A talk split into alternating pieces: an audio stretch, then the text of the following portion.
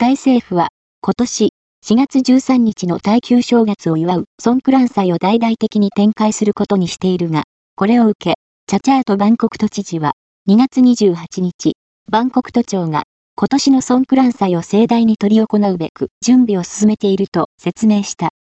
都知事によれば、大国政府観光庁 TAT は、政府のソフトパワー強化策の一環として、ソンクラン祭の魅力を積極的にアピールして、多くの外国人観光客を呼び込むことにしており、都庁も、バンコクで4月10日から18日にかけて、ソンクラン祭を賑やかに行うことを計画しているという。